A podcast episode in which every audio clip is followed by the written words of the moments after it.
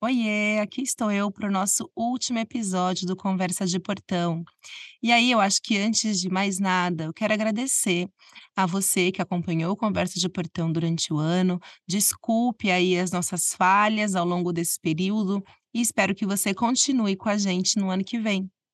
E aí, falando em ano que vem, a gente tá aí num período de festas, né?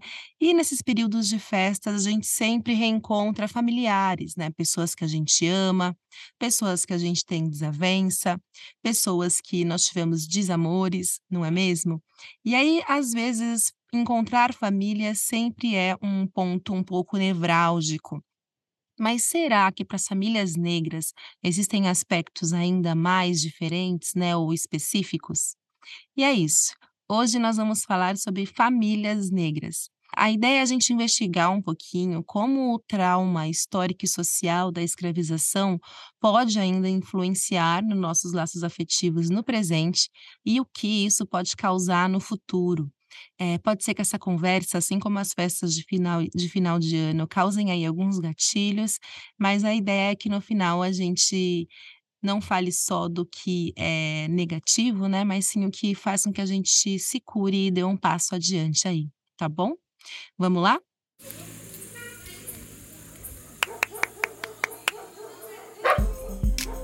Eu sou Semaia Oliveira e você acabou de chegar ao Conversa de Portão, um podcast do Nós Mulheres da Periferia em parceria com a Universa, plataforma do UOL. Aqui, a conversa entre mulheres vira notícia.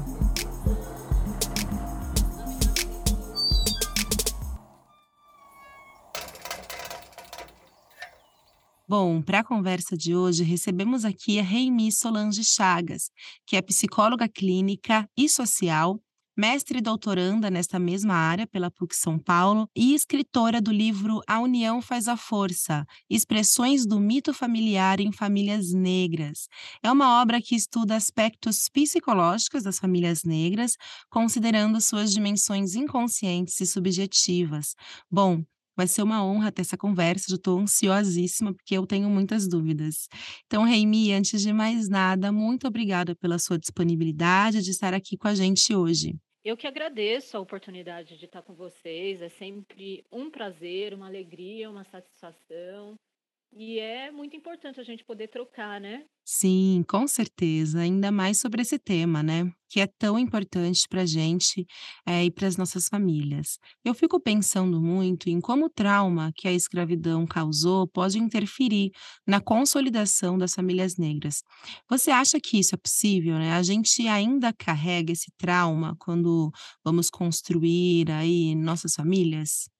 Quando a gente fala da dimensão traumática em termos de psicologia, a gente está falando de eventos muito trágicos na vida da pessoa, né, individualmente, só que eh, a pessoa, mesmo sendo ali um indivíduo, ela, mesmo que ela more sozinha ou que ela tenha uma vida solo nessa perspectiva, a gente tem que pensar que no período colonial as redes eh, de solidariedade, as redes de sociabilidade, elas eram muito importantes para a sobrevivência das pessoas, né? E quando a gente fala das famílias na questão do trauma, a gente tem que pensar que a escravidão ela foi uma catástrofe humanitária. Quando eu falo de catástrofe humanitária, é justamente pensando, né, é, com suas diferenças, né, com as suas diferenças, pensando, por exemplo, para as pessoas entenderem como que foi, por exemplo, que elas entendem mesmo no senso comum, o que aconteceu com os judeus, a Shoah, né, que foi essa catástrofe humanitária, né, com uh, o massacre e o espalhamento dessas pessoas pelo mundo.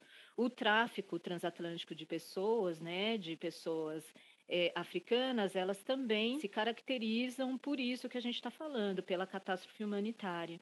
E essa catástrofe humanitária, ela fez com que as pessoas vivessem todo o espectro de violência né, nos seus mais variados graus, mas em todos os espectros. E o que é mais violento em termos para um ser humano é justamente ele ser destituído, né, ele não ser nem considerado um ser humano, ser considerado um objeto. Essa objetificação que os escravizados eh, viveram no período colonial, isso eh, resvalou em todas as áreas da vida, das vidas deles, né? E fazendo recorte para a vida familiar, né? Se já não bastasse esse regime, né, escravocrata, que foi muito pernicioso, a impossibilidade de formar família, né? De compor casal, de ter de relacionamentos afetivos, né? Porque essas pessoas eram simplesmente animalizadas. Então, quando a gente fala daquilo que é mais elementar, subjetivamente, né, da pessoa é, se constituir psicologicamente, que é a relação da mãe com o bebê, né, as relações afetivas que são estabelecidas para compor um casal ou para outras relações afetivas de amizade, de companheirismo, esse tipo de coisa, esse sistema ele não permitia. E esse trauma que eu me refiro, quando ele é transmitido psiquicamente entre as famílias, ele diz respeito justamente a isso, a questão é, dos não ditos, né, daquilo que é muito vergonhoso, muito violento, que é transmitido na família e de que maneira a gente percebe a transmissão psíquica nessa perspectiva negativa do trauma. É, de modo geral, ele aparece nas maneiras né, daqueles conflitos, daquelas situações que são muito difíceis para a família, que são muito desafiadoras, que trazem muito sofrimento, mas que são repetitivas. Então, esse padrão de repetição, ele acontece em todos, é um fenômeno psicológico que acontece em todas as famílias de, é, de um modo geral, ele é um fenômeno psíquico que ele é universal, só que tem a especificidade de, no caso das famílias negras, né, ter essa marca, né, da, da catástrofe humanitária e de toda a violação que continuou no pós-abolição e que ainda está presente até agora. Sim, não foi algo que aconteceu e se encerrou. Mesmo que tivesse sido, né, ainda estaria as marcas estariam muito presentes, porque a gente está falando de 134 anos da abolição. Minha avó e meus avós tinham lembranças daquele período muito vivas, né, muito, muito vivas. Eh, eles me contavam histórias que, por exemplo, seus pais, né, meus bisavós viveram. Eh, então, é um um caso, um uma catástrofe muito recente. Mas ainda assim, a gente continua sentindo esses traumas, né, todos os dias, pela forma como o racismo ainda é sistêmico na nossa dinâmica social. Mas, Reimi, você pode explicar um pouco mais sobre esse padrão de repetição, por favor? Quando a gente fala de trauma, é uma gama variada de situações que na família, de modo geral, vem como as repetições. Então, é o mesmo padrão de relacionamento, então, é o mesmo tipo de problema que acontece com, eh, vamos pensar, uma mulher ou, de repente, um homem nessa família, que passa pela mesma situação, os mesmos conflitos que os bisavós, quando a pessoa tem a possibilidade de saber. Os bisavós, os avós passaram, isso apareceu bastante na minha pesquisa, né? Inclusive, eh, as famílias, elas apontaram, né, o que é mais problemático para elas no mundo particular e no manejo das emoções, né, da, dessa parte subjetiva na família, foi justamente, né, na, o que apareceu na pesquisa foi justamente é, uma questão é, psicológica emocional nos homens, né, que foi um ponto que eu não pude desenvolver, mas é um ponto que eu chamo muito atenção na, atu na atualidade que é essa questão da transgeracionalidade nos homens negros, essa questão do trauma, é, do luto, do não dito, dessa vivência muito sofrida, muito humilhante que os homens tiveram né, na escravidão e no pós-abolição, que é uma história diferenciada das mulheres, das mulheres negras, é, de como isso ainda está muito presente na vida deles e como isso acaba se sobrepondo né, com outras questões sociopolíticas, né, por exemplo, a questão do capitalismo associada com a questão do racismo e a questão da construção da masculinidade deles, né, é, que infelizmente a gente vive numa sociedade muito racista, onde os referenciais de, é, de homens negros são muito depreciativos. E uma outra coisa aqui, Remy, hoje em dia a gente se acostumou um pouco, eh, ou não, né, pelo menos aqui na minha bolha, na nossa bolha, a falar sobre a importância das pessoas negras se relacionarem entre si. E isso no intuito de que o amor preto cura e tal.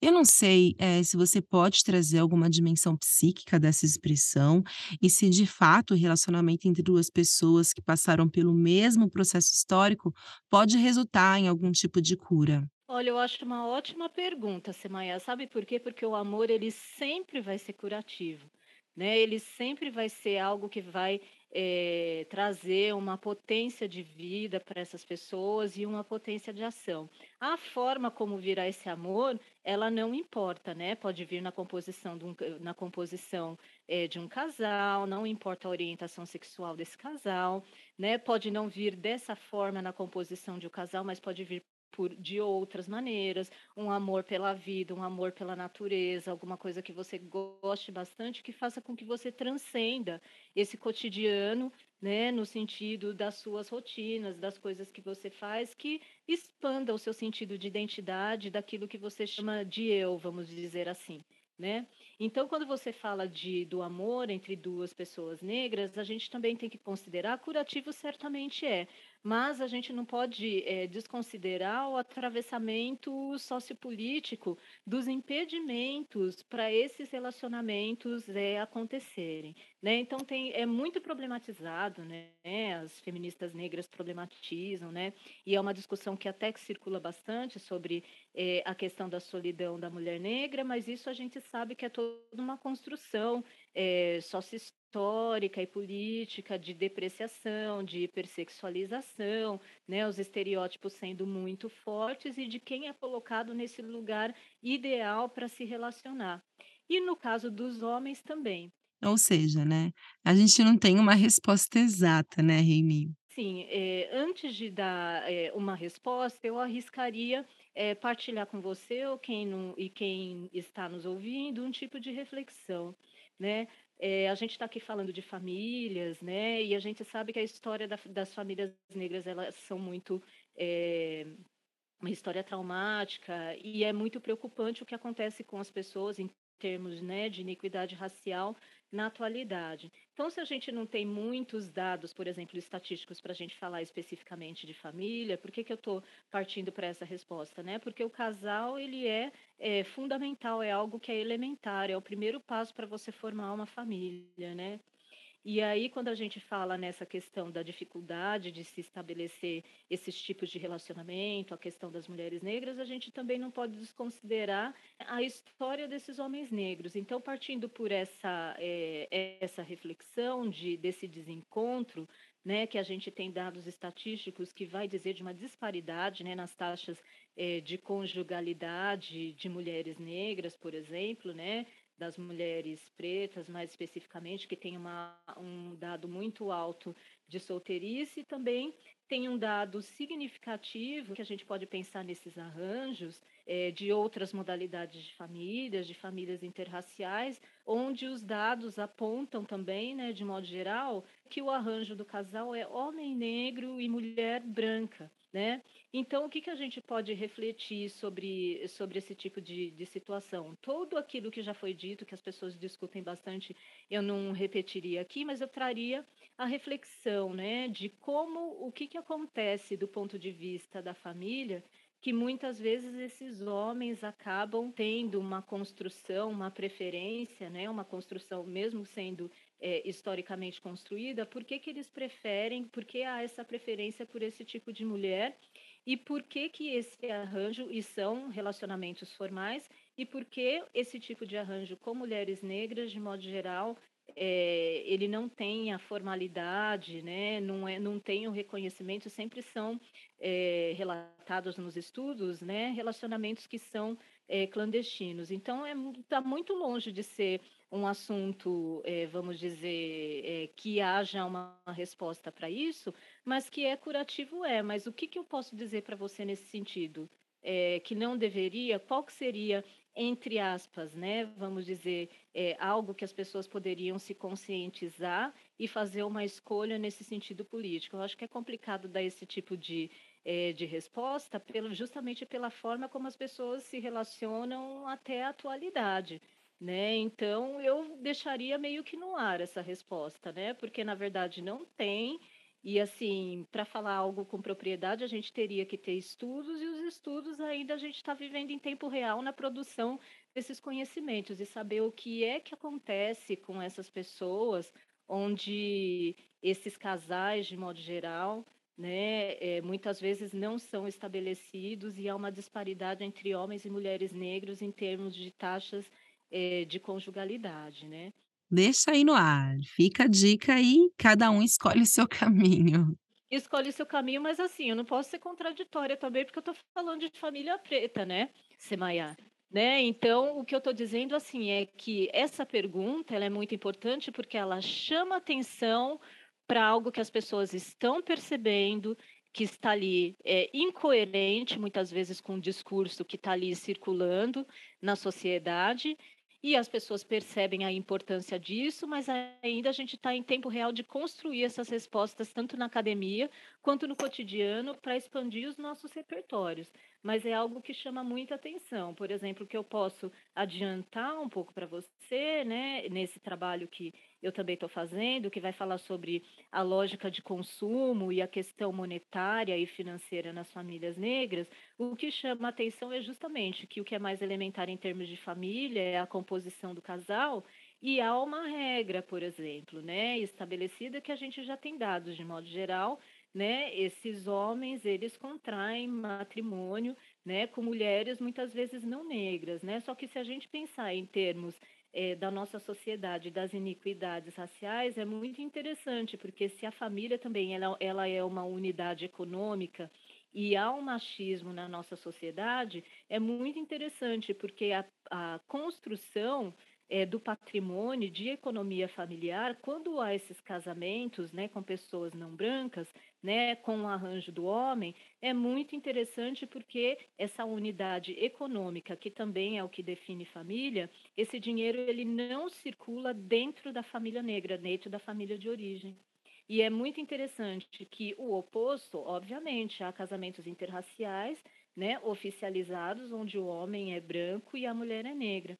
Mas mesmo assim, justamente por essas intersecções, nessa sobreposição de estigmas né, e das iniquidades raciais, de modo geral, é, esse homem que já é dessa família branca e essa mulher também sendo uma mulher negra, ela não vai construir um patrimônio que ficaria como herança, que eu estou dizendo herança do ponto de vista socioeconômico para essas famílias, né, para essa família branca. Então é algo para se pensar né? Mas é algo que a gente ainda, eu também estou pesquisando e deixo aqui essa reflexão para as pessoas também. Né, a construção do dinheiro, essa família negra como unidade econômica, essa lógica do dinheiro circulando intragrupo, é, para se pensar essa questão né, de como são estabelecidos esses matrimônios e como a questão monetária, a questão da herança, não somente a herança financeira, mas a questão do legado também né? Porque muitas vezes nesses arranjos é, o que se percebe é que mesmo em termos de legado, de algo que não seja material, financeiro, mas seja um legado é, intelectual, por exemplo, é algo que não circula dentro das famílias negras de modo geral.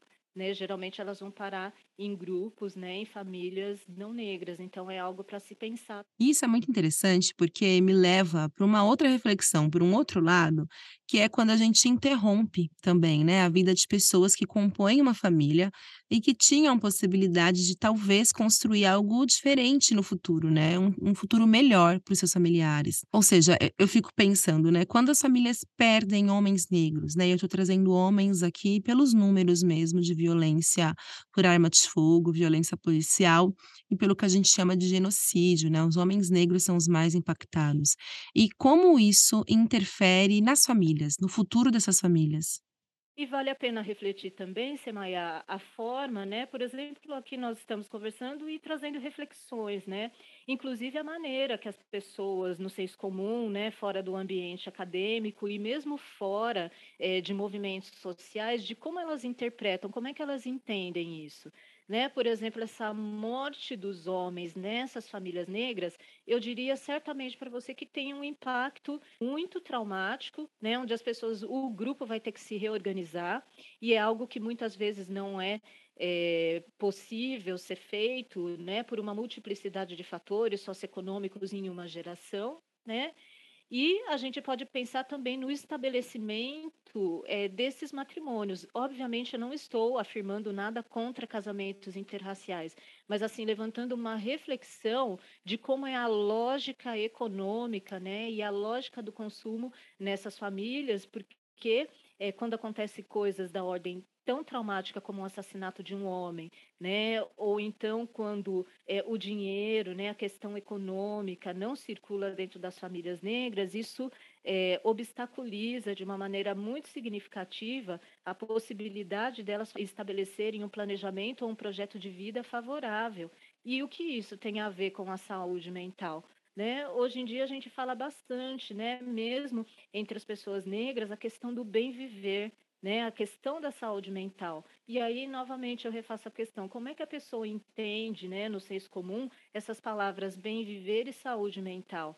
Né? Porque sendo o racismo um determinante social de saúde, né, que determina e impacta o ciclo de vida das famílias e o curso do desenvolvimento das pessoas, de que maneira esse bem viver ele é afetado por essas questões é, do tempo presente, da materialidade da vida das pessoas né? Por exemplo, será que a pessoa vai ter possibilidade de acessar, né? Porque vai precisar da questão financeira, acessar cuidados, acessar saúde, lazer, educação, né? Tudo isso tem a ver com o bem viver, né? De que maneira ela vai superar uma situação muito grave, traumática, como um assassinato de um homem negro na família, né? Ou esse homem negro adoecendo, porque para isso eu chamo atenção para outro ponto obscuro eh, nos estudos, mas que a gente observa, nós aqui que estamos na prática, eu que estou na prática também, a gente observa. Então, é um dado muito significativo,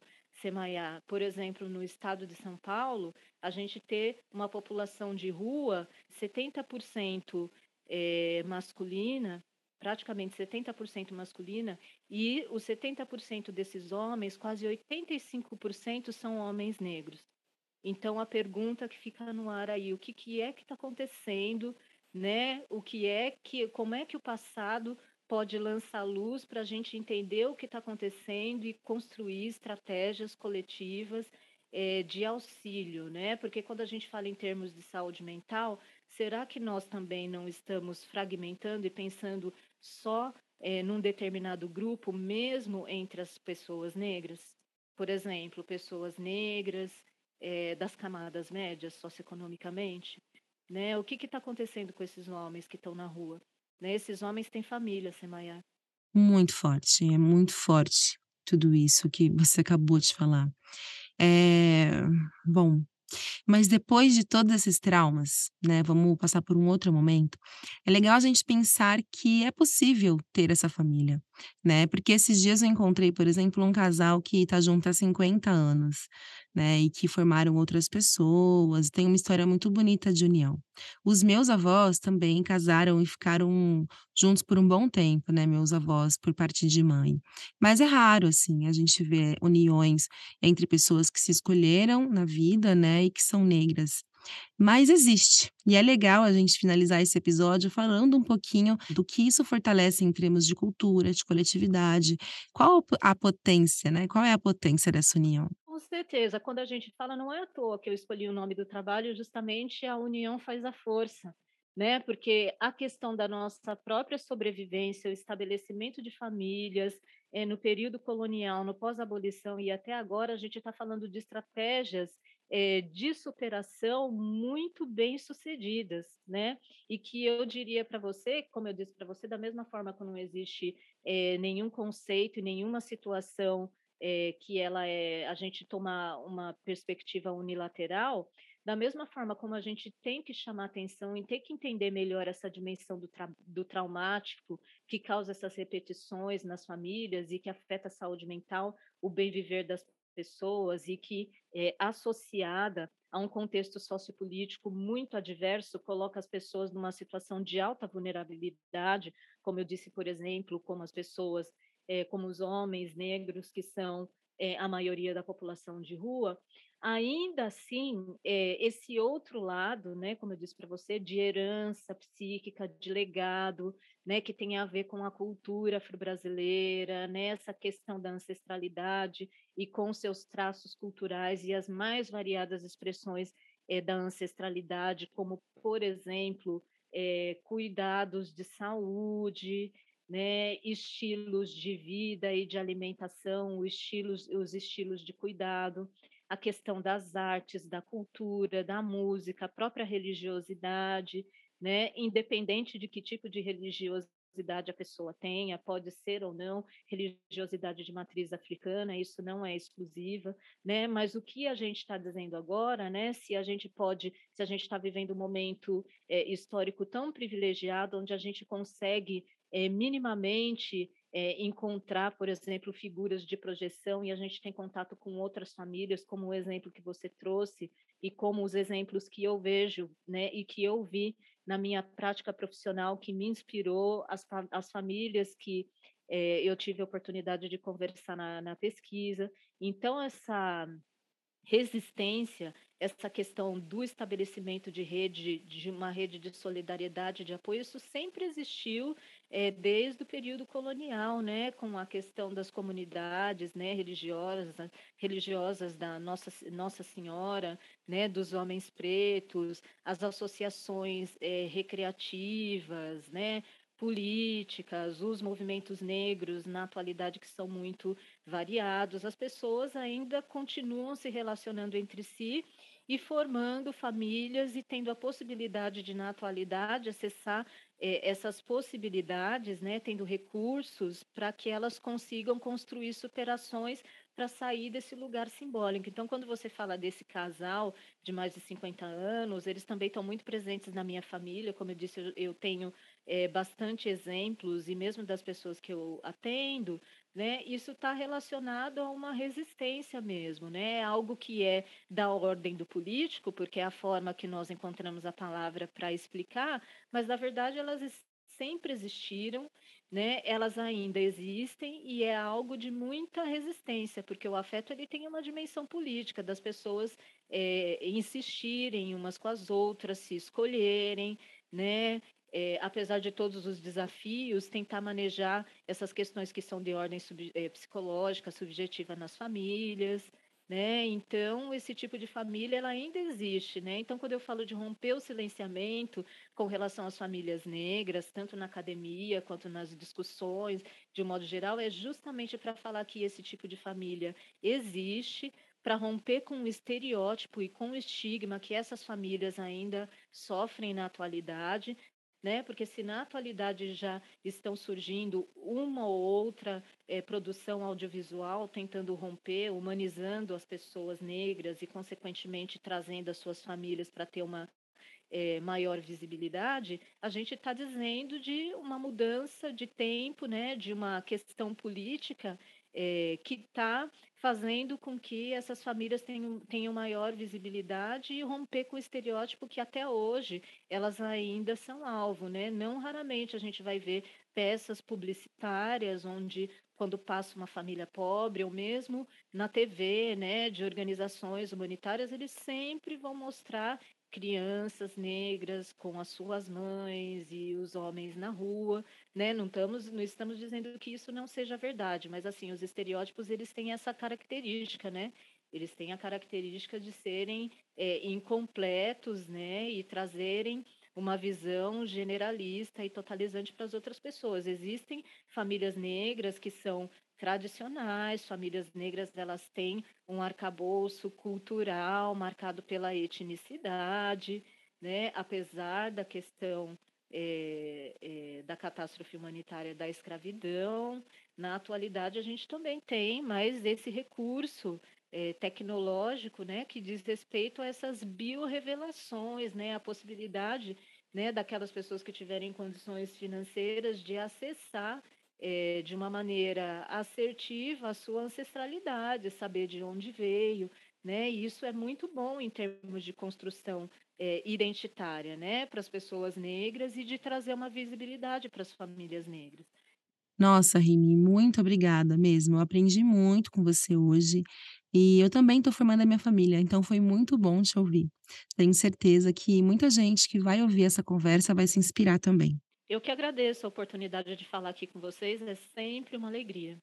Bom, gente, nosso episódio está acabando e a gente deixa aqui um beijo, um abraço e o nosso desejo de que você tenha um bom ano, um bom 2023, com boas lembranças, com bons abraços e que a gente possa ter eh, um momento aí político e social melhor para o nosso país. Esse foi o Conversa de Portão, um podcast do Nós Mulheres da Periferia, em parceria com Universa, plataforma do UOL. O episódio de hoje teve produção de Carol Moreno, roteiro de Semaia Oliveira, eu mesma, edição de som é da Trilhará. Siga a gente na plataforma preferida que você tem aí, nos seus tocadores. Nós estamos no Spotify, YouTube, Deezer, Google Podcast. E se tiver mais coisa, conta pra gente que a gente vai estar também. Eu fico por aqui e até a próxima conversa de portão.